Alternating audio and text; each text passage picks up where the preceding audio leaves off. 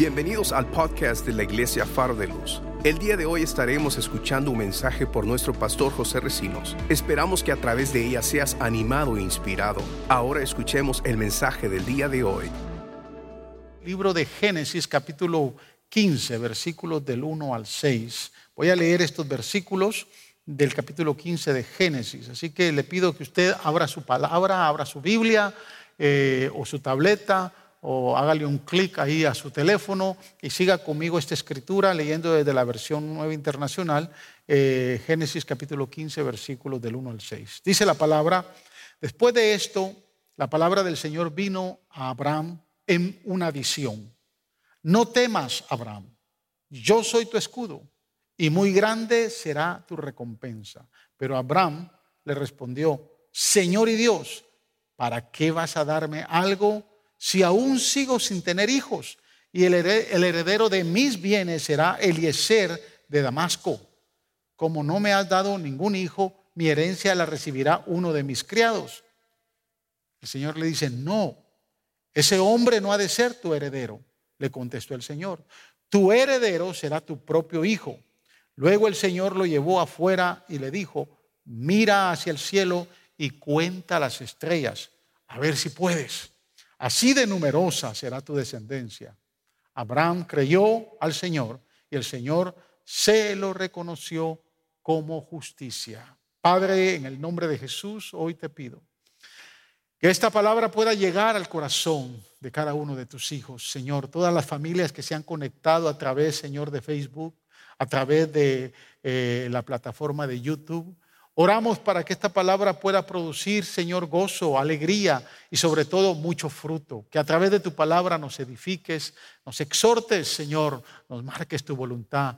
Señor, háblanos a través de tu palabra. Señor, que estamos prestos para recibirla, especialmente en este tiempo de necesidad. Bendice tu palabra, úsame nada más como un vaso. Quítame, Señor, y pon, Señor, tus palabras, Señor, en mi boca para que tu pueblo sea bendecido, Señor. La gloria yo te la doy a ti, porque Señor, tuyo es el poder, el imperio y toda la alabanza. Gracias, amado Salvador. Amén y amén. Gloria al Señor. Note que cuando se escribe el capítulo 15, todavía Dios no le ha cambiado el nombre a Abraham, por eso es que literalmente leemos Abraham. Y lo otro es que obviamente aquí todavía eh, Isaac no ha nacido.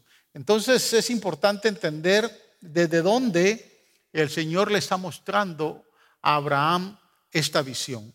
Yo prediqué el 31 de diciembre del 2019 este pasaje, pero lo prediqué y me enfoqué mucho en el pacto, en el pacto que Dios hizo con Abraham.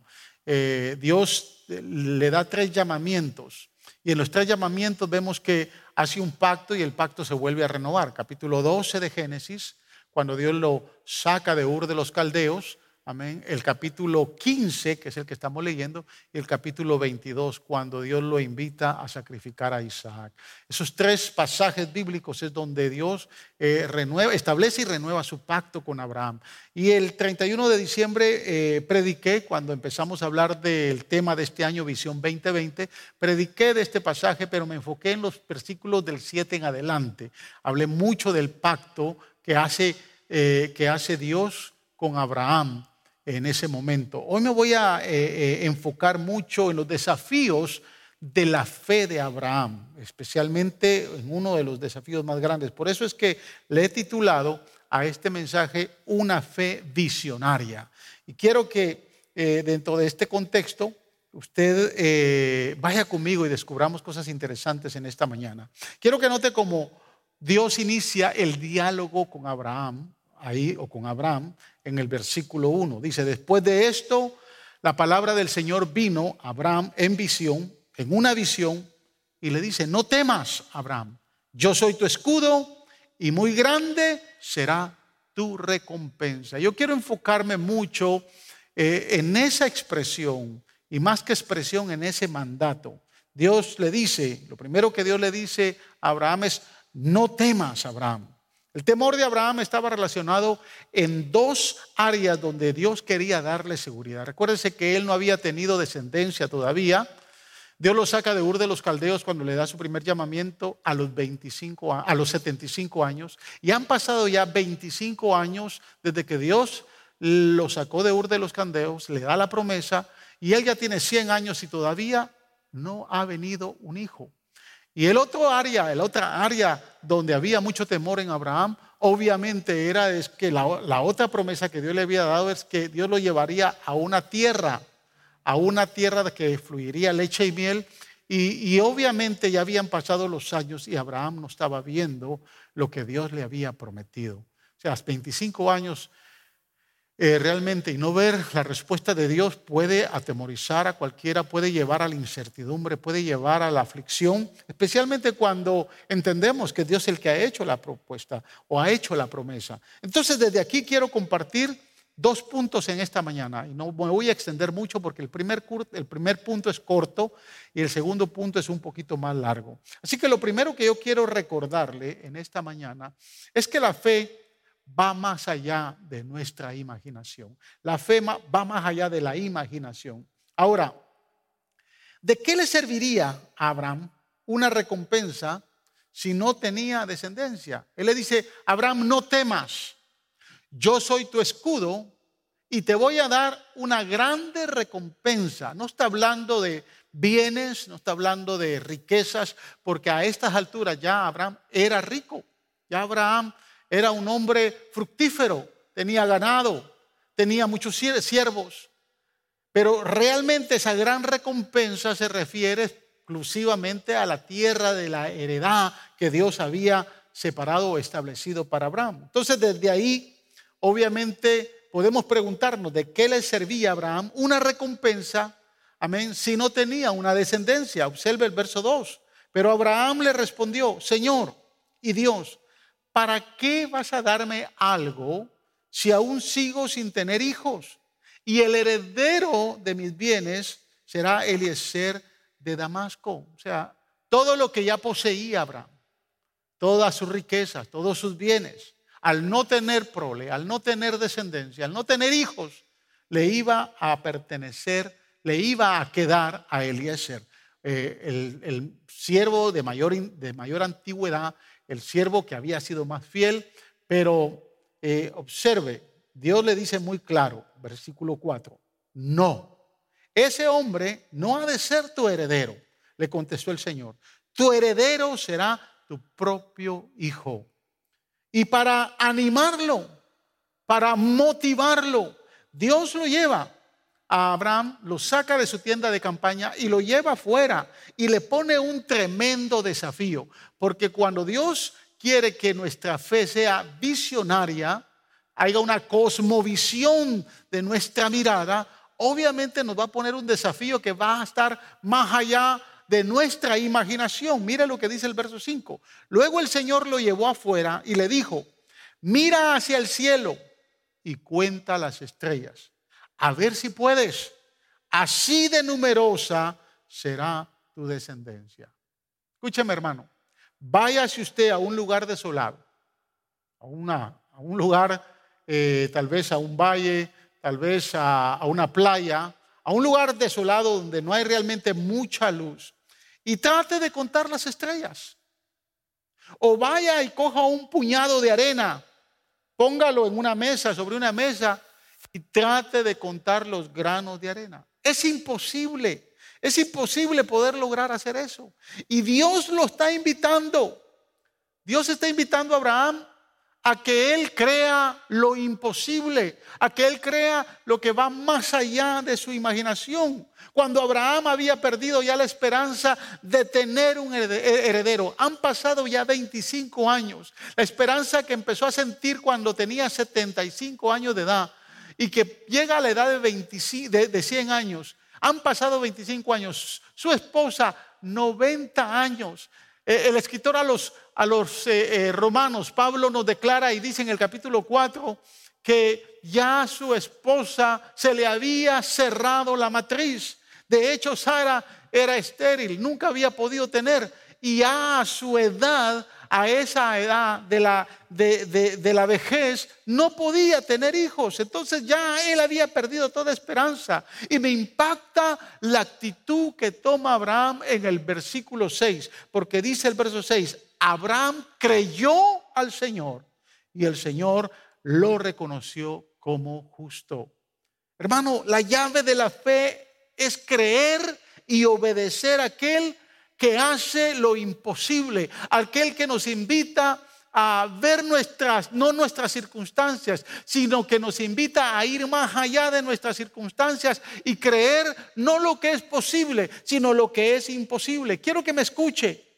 El temor, amados hermanos, se fundamenta en lo que para nosotros es imposible. ¿Sí me escuchó? El temor, la ansiedad, el miedo está bien fundamentado en nosotros para ver lo imposible. Pero las bendiciones de Dios, hermanos, van, van más allá de nuestra imaginación. Las bendiciones de Dios llegan cuando nosotros por fe creemos en lo imposible y obedecemos a lo que el Señor nos está diciendo que creamos. Efesios capítulo 3, versículo 20 dice, al que puede hacer muchísimo más que todo lo que podamos imaginarnos o pedir por el poder que obra eficazmente en nosotros. Mire lo que dice el apóstol Pablo, lo que le dice a los efesios, aquel que puede hacer muchísimo más de lo que podamos pensar o de lo que, o de lo que podamos imaginar. Y lo hace a través del poder que obra en nosotros, que actúa en nosotros. Escucha, hermanos, en medio de esta crisis, en medio de esta circunstancia que nos ha tocado vivir, ya entramos al quinto mes y aparentemente, aparentemente algunos dicen todavía seguimos en lo mismo. Todavía las cosas no han cambiado, todavía el panorama sigue igual, todavía no hay una salida, todavía como que vemos que Dios está dormido. No, hermanos, en medio de esto, Llámenle a su circunstancia como usted le quiera llamar, temor, angustia, necesidad o tal vez enfermedad, porque usted enfermó o alguno de los suyos enfermó. Dios, quiero decirle, puede lograr mucho más de lo que usted puede pensar o de lo que usted se puede imaginar. Podemos entonces decir, hermanos, que por la fe Abraham fue galardonador de los que buscan a Dios obedeciendo a Dios al salir del lugar, amén, que Dios le había prometido como herencia. Por esa misma fe, ya siendo un anciano de 100 años, consideró fiel al que le había hecho la promesa de darle una descendencia. La Biblia dice que por la fe Noé construyó un arca para salvar a su familia cuando se avecinaba un diluvio grande. Por la fe Moisés ya adulto renunció al palacio, a todos, a todos sus privilegios como príncipe, salió de Egipto y se mantuvo firme como viendo al invisible. Por la fe Josué derribó las murallas de Jericó, iniciando así la conquista de la tierra prometida. Y por esa misma fe Dios nos invita a usted y a mí, amén, para que podamos poder pasar y no solo pasar, sino vencer esta crisis, porque el que nos llamó, amén, nos ha hecho más que vencedores. Yo quiero invitarle que en este tiempo, amén, usted pueda desarrollar una fe mucho más allá de lo que usted pueda pensar, mucho más allá de lo que usted se puede imaginar. Este es el momento, amados hermanos, amada iglesia, este es el tiempo donde Dios nos está invitando a elevarnos a un nivel de fe mayor. Amén. Lo que las noticias puedan decir, lo que las redes puedan decir, lo que los videos le llegan a usted y puedan decir, hermanos, no se para con lo que usted puede imaginarse que Dios puede hacer por usted. Dios le va a poder dar un mejor trabajo si usted perdió su trabajo. Dios le va a recompensar con un trabajo que ni siquiera usted se imaginaba. Dios le va a recompensar con una mayor salud de la que usted cree que pudo haber tenido. Dios es fiel y el que nos llamó es fiel y verdadero. Y Él nos ha hecho más que vencedores por una fe que podemos nosotros detectarla, podemos nosotros internar analizarla y que nos mueve a obedecer la palabra poderosa del Señor. Amén. Lo segundo que quiero recordarle en medio de esta pandemia, en medio de esta crisis, es que la fe asegura su bendición. No sé cuántos se han sentido que han perdido mucho, pero yo quiero decirle que su fe le asegura su bendición. Mire el verso 7.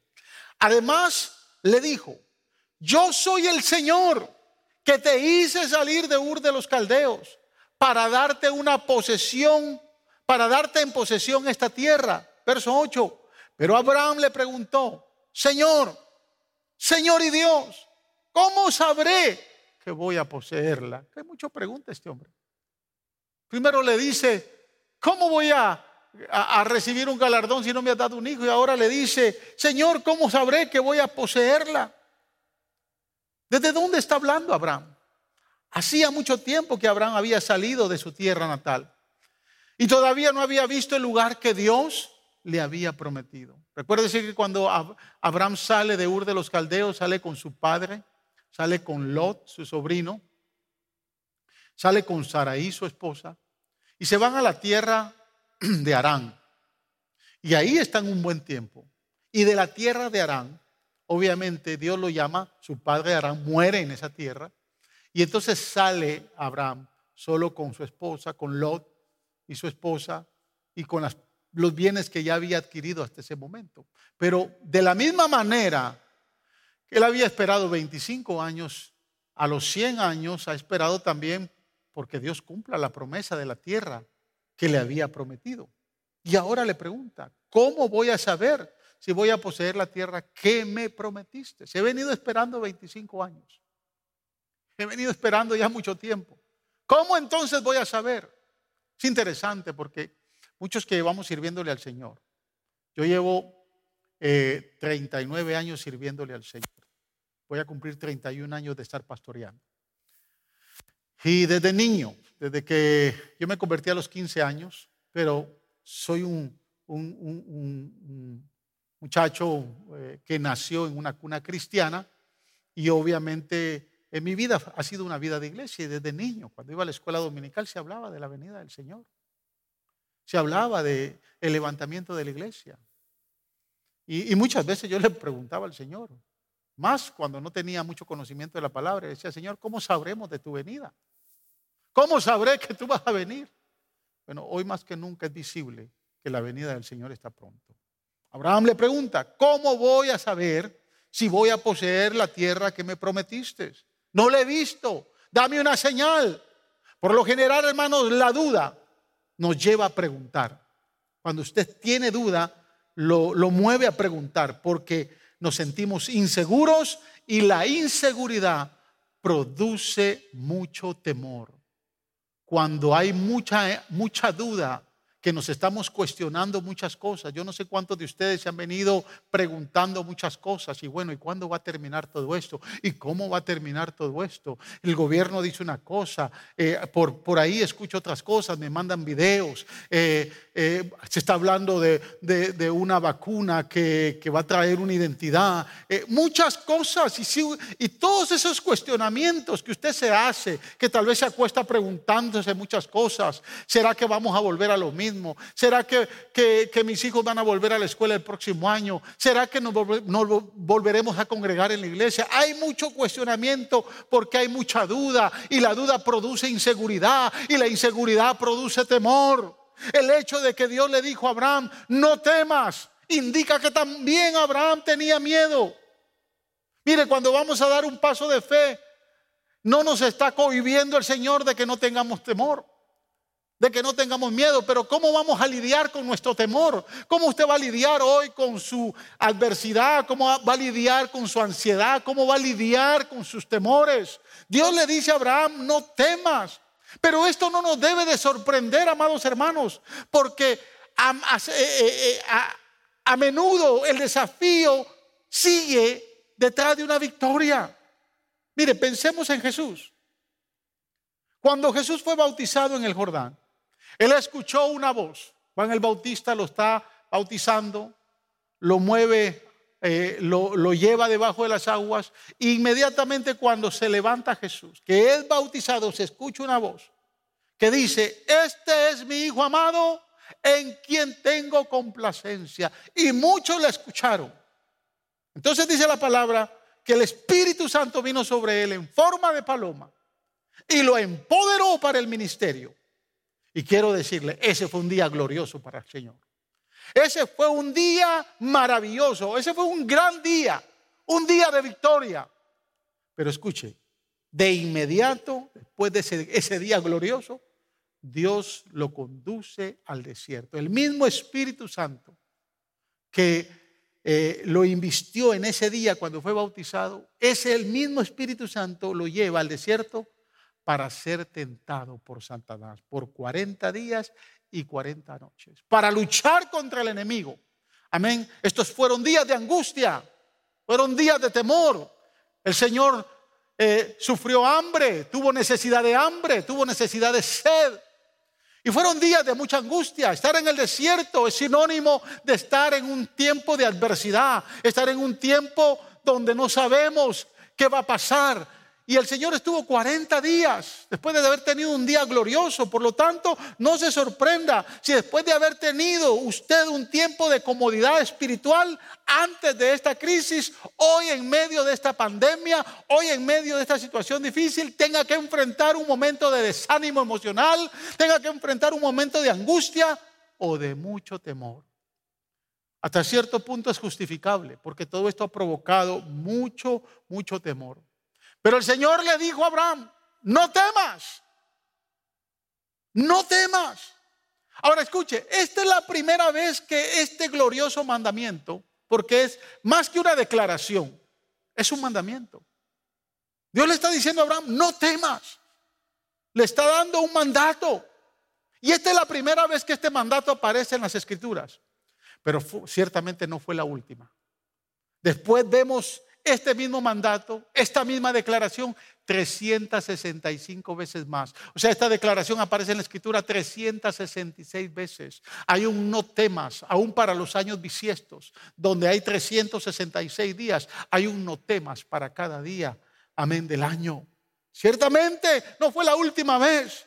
No temas, le dijo el ángel a una bandada de pastores asustados allá en Lucas capítulo 2, versículo 10, cuando les anunció el nacimiento del Mesías. No temas, le dijo el ángel a un desanimado Pablo en Hechos 27, 24, cuando iba a compadecer ante el emperador de Roma. No temas, le dijo Jesús a una tripulación de discípulos mareados y asustados por una gran tormenta que se desató en el mar de Galilea, confrontando eh, un miedo terrible allá en Marcos capítulo 4, versículo 40. Y yo quiero que usted me acompañe a este pasaje, porque voy a ir terminando. Ahora el mensaje fue bastante corto, créame, pero quiero ir terminando, pero quiero ir aterrizando en este pasaje que es bien interesante. Marcos capítulo 4, versos 40 y 41. Mire lo que dice. Jesús hablándole a sus discípulos. ¿Por qué tienen tanto miedo? Dijo a sus discípulos. ¿Todavía no tienen fe? Ellos estaban espantados y se decían unos a otros, ¿quién es este que hasta el viento y el mar le obedecen? Wow. Creo que en este tiempo de pandemia, en este tiempo de crisis, todo esto que ha generado el COVID-19, temor, angustia, necesidad, en este tiempo es bueno responder a esta pregunta. ¿Quién es este que hasta el viento y el mar le obedecen? Creo que en este tiempo hay muchos creyentes que se han olvidado quién es aquel que el viento y el mar le obedecen. Quiero responder a esa pregunta, porque el que el viento y el mar le obedecen es el soberano Dios del universo. Por eso es que el viento y el mar le obedecen, porque Él es el soberano, aleluya, y no hay por qué temer. Hay muchos hermanos que no entienden el vocablo soberano. Y quiero explicárselo porque soberano viene del latín supremus o supremo. Y nos lleva a entender que Él está sobre todo. O sea, si hay alguien que se considera supremo, siendo Dios soberano, siendo Cristo soberano, está sobre encima de Él o de esa persona. Y es más, quiero darle una mejor definición de lo que es soberano. Rey de reyes y Señor de señores. Hay reyes en la tierra, pero Él es rey de reyes. Hay señores en la tierra, pero Él es Señor de señores. No se nos olvide que en medio de esta circunstancia está el soberano, rey de reyes y todopoderoso, dueño y creador del universo.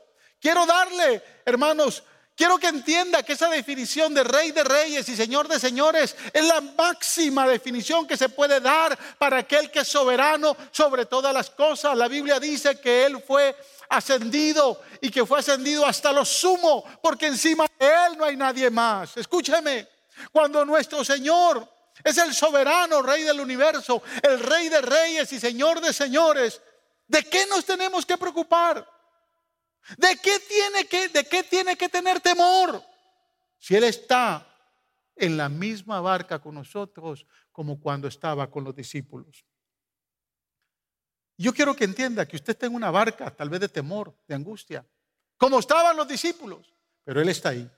Y fíjese, leyendo este pasaje en las Escrituras, en diferentes versiones, mientras yo me preparaba para predicarlo, vi algo que no había visto antes. O tal vez que no le había puesto atención. Tal vez usted sí, que lee más que yo, ¿verdad? Pero de momento yo vi algo y, lo vi porque lo leí en diferentes versiones y cuando lo leí de la, de la versión Reina Valera, eh, nosotros legitimizamos todas las versiones porque ninguna versión es mejor que la otra. Pero yo usualmente uso mucho la, la, nueva internacional, pero eso no quiere decir que la nueva internacional sea mejor que la Reina Valera o que la traducción viviente o la, eh, eh, la versión al lenguaje actual, no. Pero leyendo de la versión Reina Valera, eh, me di cuenta de algo que no había visto antes. Vea esto conmigo. Eh, dice el verso 35 y 36 del capítulo 4 de Marcos, porque es el capítulo que estamos ahorita ya para terminar la prédica. Mire lo que dice. Aquel día, cuando llegó la noche, les dijo, pasemos al otro lado. Y despidiendo a la multitud, escuche, le tomaron como estaba en la barca y habían también con él otras barcas. Me llamó la atención porque yo había, yo he leído este pasaje, hermanos, un sinnúmero de veces, pero nunca, honestamente, nunca lo había leído como lo estoy leyendo ahorita, como tal vez usted se había dado cuenta, pero dice el verso 36, y despidiendo a la multitud, le tomaron como estaba. Y de manera inmediata me pregunté, ¿Cómo estaba? O sea, ¿cómo estaba Jesús? O sea, le tomaron como estaba y subieron a la barca. ¿Cómo estaba Jesús? Para responder a esa pregunta hay que ir al contexto. El contexto del pasaje en el capítulo 4 nos da la respuesta de este, de, de cómo estaba Jesús. O sea, cómo fue ese día para Jesús. La Biblia dice que se pasó enseñando en parábolas todo el día. Marcos capítulo 4, versículo 1 dice, escuche lo que dice. Otra vez comentó Jesús, otra vez comenzó Jesús a enseñar junto al mar y se reunió a él, alrededor de él, mucha gente, tanto que entrando en una barca se sentó en ella. Se sentó en ella en el mar. Y toda la gente estaba en tierra junto al mar. O sea, Jesús está en el mar de Galilea, en el lago de Genezaret, es el otro nombre, eh, eh, o el mar de Tiberias, son los nombres que la Biblia del Nuevo Testamento se refiere.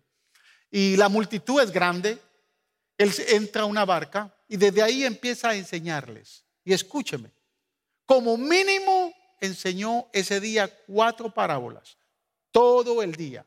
Cuando usted lee el pasaje se va a dar cuenta de algo impresionante. Les habla de la parábola del sembrador, de los versos del 3 al 20. Después les habla de la parábola del almud, o sea, la luz que no se puede esconder debajo del almud, versos del 21 al, 30, del 21 al 25. Después les habla de la parábola de la semilla, versos del 26 al 29. Y por último les habla de la parábola del grano de mostaza, versos del 30 al 34. Todo el día el Señor se pasó enseñando en parábolas. Y créanme, no es fácil pasar todo el día enseñando, predicando. Yo hoy quiero decirle, en medio de esta pandemia, aunque estoy en casa, estoy trabajando más.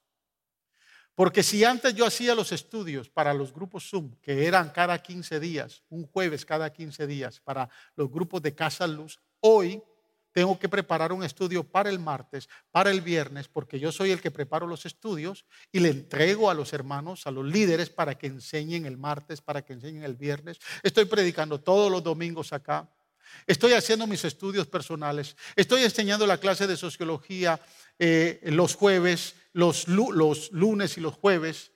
Eh, y ahora les estoy dando dos clases, dos horas de clase. O sea, he estado más ocupado en la palabra. Y, y créame, el predicar una vez al día es un poco cansado. Predicar dos veces es cansado. Predicar tres veces es agotado. Yo lo he hecho cuando estábamos aquí en los servicios. Eh, predicaba a las ocho y media, predicaba a las diez, después predicaba a, las 5 de la tarde. Venía desde las 7 de la mañana, teníamos reuniones con los líderes, con los ministerios, después eh, el servicio a las 8 y media, después el de las 10, después entrábamos a, comer algo y después entrábamos en otra reunión. Venía el servicio a las 5 y llegaba a las 7 y no íbamos a la casa. O sea, estaba 12 horas aquí, eh, bien ocupado y créame, es cansado. El tema con Jesús es que cuando terminó él de enseñar, cuando él terminaba de enseñar, Dice la Biblia que estaba solo. ¿Y qué es lo que uno quiere cuando está solo? Uno lo que quiere es descansar. Los discípulos no lo dejaban descansar, porque ya cuando él estaba solo, le empezaban a preguntar acerca de las parábolas porque no entendían. Miren lo que dice el verso 10, cuando estuvo solo, los que estaban cerca de él con los doce le preguntaron sobre la parábola. ¿Se puede imaginar, hermanos, estar todo el día enseñando? Y que al final del día, cuando estás solo y lo que quieres es estar tranquilo, vengan a preguntarle y le digan, Jesús, no entendimos nada de lo que tú dijiste. No entendimos nada de esas parábolas. ¿Nos lo puedes explicar? Observe los versos 33 y 34. Con muchas parábolas como estas les enseñaba, les hablaba la palabra, conforme a lo que podían oír. Y sin parábolas no les hablaba, aunque a sus discípulos en particular les declaraba todo. O sea, pasaba todo el día enseñando de parábolas y parábolas a, todas las multitudes. Obviamente, eh, en ese momento no se entendía el lenguaje de la parábola, aunque el lenguaje de la parábola tenía un contexto de la vida diaria del pueblo de Israel, pero aún así no lo entendían los discípulos y al final cuando estaba solo venían Venían. Así que, ¿cómo estaba Jesús?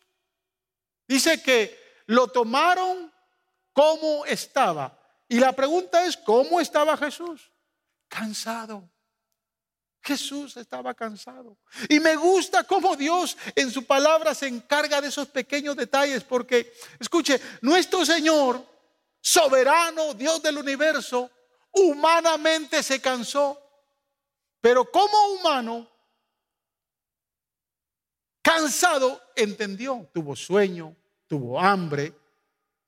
Así que si alguien entiende cómo usted se siente hoy en medio de esta crisis, es el Señor. Si alguien entiende su cansancio, su temor, su necesidad, es Jesús, el soberano Dios del universo. Él como es como soberano y Dios del universo dice la Biblia que no duerme. El que guarda a su pueblo no duerme. Pero como humano, Él se cansó, Él tuvo hambre, tuvo necesidad de sentirse cansado y dormir, como muchos de nosotros llegamos a las 10 o 11 de la noche, lo único que queremos es, dormir. Los que acostumbramos a orar temprano en la mañana y que casi no oramos en la noche, yo soy uno de los que no puedo orar en la noche, porque estoy muy cansado. Yo prefiero levantarme a las 4 de la mañana, bien despierto, y entrar en oración y entrar a la presencia del Señor. Oro en las tardes, pero ya orar a las 10, 11 de la noche, lo que voy a hacer es que realmente me voy a dormir. Entonces Jesús se cansaba. Si alguien entiende que usted está cansado por esta cuarentena, si usted está cansado de todo lo que ha estado pasando, si ya se cansó de esta pandemia, si alguien lo entiende muy bien, es el soberano Dios del universo. Así que Jesús escuche, estando cansado, porque lo tomaron como estaba, se sube a la barca Y como está cansado, se va directo a dormir. Dice que puso en la popa.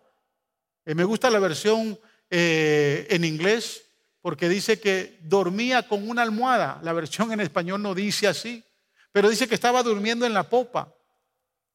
Y en medio de ese sueño tan, tan agradable que nadie quiere despertar, viene una tormenta. Los discípulos se asustan porque no pueden controlar la tormenta y van y lo despiertan. Miren los versos 38 y 39. Y él estaba en la popa, durmiendo sobre un cabezal. Y le despertaron y le dijeron, maestro, no tienes cuidado que perecemos. Y levantándose, reprendió al viento y dijo al mar, calla, enmudece. Es interesante esto. Quiero que observe, porque estos dos vocablos que, habla la, versión Reina Valera, calla y enmudece, en griego es una sola palabra. en griego es un, solo, un solo verbo, es el verbo pimó, es el verbo fimó, que significa poner un bozal. Eso es lo que significa. Yo cuando empecé a estudiar esto dije, wow, porque a mí me gusta estudiar los, los significados de las palabras y cuando entré a los dos significados no encontré lo mismo porque en griego ¿verdad? aparece solo una palabra, que es el verbo vimó, fimó. Y significa ponerle un bozal. Como cuando usted quiere callar a un perro que está ladrando mucho y le pone un bozal para callarlo. Y cuando le pone el bozal, usted le dice, shut up, cállate. A silencio, los que tenemos perros sabemos de esto. Porque yo tengo dos que cuando tocan el timbre en la casa empiezan a ladrar más que a, ladrar y ayudar más que cualquier lobo. Y a uno ya le compré bozal. Y esa palabra fimó significa bozal. Usted le pone el bozal y no puede, no puede el, el, perro ladrar. Entonces le está diciendo, cállate. Y eso es lo que el Señor hace con la tormenta. El Señor se levanta, está cansado y le, cuando ve el viento que está embramecido, el mar está embramecido y los discípulos están asustados y vienen y le dicen, Señor, tú no ves cómo andamos, cómo estamos. Señor, mira que parecemos. El Señor se levanta y le dice al viento y le dice a la mar, shut up. Cállense, les pone un bozal. Porque lo que quiero es dormir. Interesante. Y eso es lo que el Señor va a hacer. Escúcheme bien. Eso es lo que el Señor va a hacer con esta pandemia. Esto es lo que el Señor va a hacer con el COVID-19. Usted preocupado por aquí, preocupado por allá. ¿Y cuándo esto va a terminar? Cuando el Señor finalmente, porque Él ha venido orando, pero finalmente se levante, le va a decir a esta pandemia, shut up, hasta aquí llegaste, porque Él es el soberano, el rey de reyes y señor de señores, el creador del universo, el único que tiene poder para silenciar todo esto que está pasando. Entonces, ¿por qué me tengo que preocupar en medio de esta pandemia? Cuando el soberano Dios del universo está conmigo en esta hora. ¿A quién le debo de creer? ¿A quién? ¿En dónde voy a depositar mi fe? Para finalizar, quiero que observe algo más que me llamó también la atención, porque cuando uno lee más detenidamente, yo había leído este pasaje y hay dos cosas que me llaman mucho la atención. Mire, cuando Jesús terminó de enseñar las parábolas, antes de entrar en la barca, le dice algo importante a los discípulos. Observe el verso 35. Quiero regresar al verso 35. Ese día, al anochecer, le dijo a sus discípulos, crucemos al otro lado. Ese era el plan. Ese era el objetivo. ¿Cuál era el objetivo? Cruzar al otro lado. Que se iba a levantar una tormenta. Ok, está bien. Que tenían miedo, ok, está bien. Pero el plan era cruzar al otro lado. Ellos pensaron que no iban a llegar. Ellos pensaron que iban a perecer en medio de la tormenta. Por eso lo fueron a despertar. Por eso le dijeron, haz algo, Señor. Mira que perecemos. Pero ¿cuál era el plan? Crucemos al otro lado. Se les olvidó el plan. Y quiero preguntarle, ¿qué fue lo que el Señor le dijo a principio de año antes de que esta pandemia empezara? Yo no sé qué le dijo el Señor a usted, pero sé lo que el Señor me dijo a mí. Tengo bien claro lo que el Señor me dijo a mí. Ok, que se iba a levantar una pandemia. Está bien. que iba a venir mucha necesidad. Sí, que iba a perder mis ingresos. Sí, está bien. Pero ¿cuál es el plan? El plan fue lo que él me dijo a principios de año. Yo no sé qué le dijo a usted, que se haya levantado la pandemia, que haya llegado el COVID-19, que ahora tenga menos ingresos, que tal vez se haya enfermado, que tal vez algo está algo más eh, esté sucediendo, que en toda necesidad está bien, pero el soberano, Dios del universo, creador, el rey de reyes y señor de señores, no está dormido. Él sabe ponerle un bozal y sabe silenciar a todo lo que se levanta en contra de la iglesia. Y quiero que hoy usted se recuerde, porque el plan que Dios tiene para usted, el plan que Dios tiene para la iglesia, no ha terminado. No hay pandemia que lo pueda terminar. Y así como le dijo Abraham, no temas, yo soy tu escudo y grande será tu recompensa. Así también hoy Dios le dice, no temas, yo soy tu escudo. Yo tengo un galardón, una grande recompensa para ti. Así que quiero en esta hora que incline su rostro ahí, porque quiero que ore. Si ha habido mucho temor, si ha habido mucha angustia, si algo lo ha amedrentado, lo ha confundido, lo ha hecho hacer muchas preguntas, hoy el Señor le dice, no temas. El Señor le dice, yo soy el soberano, creador del cielo y de la tierra, rey de reyes y señor de señores. Y yo estoy en la barca. Y soy el único que le puedo poner bozal y silenciar esto. Y lo que te dije,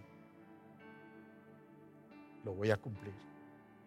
Lo que te ministré a final de año, a principio de año, lo voy a cumplir.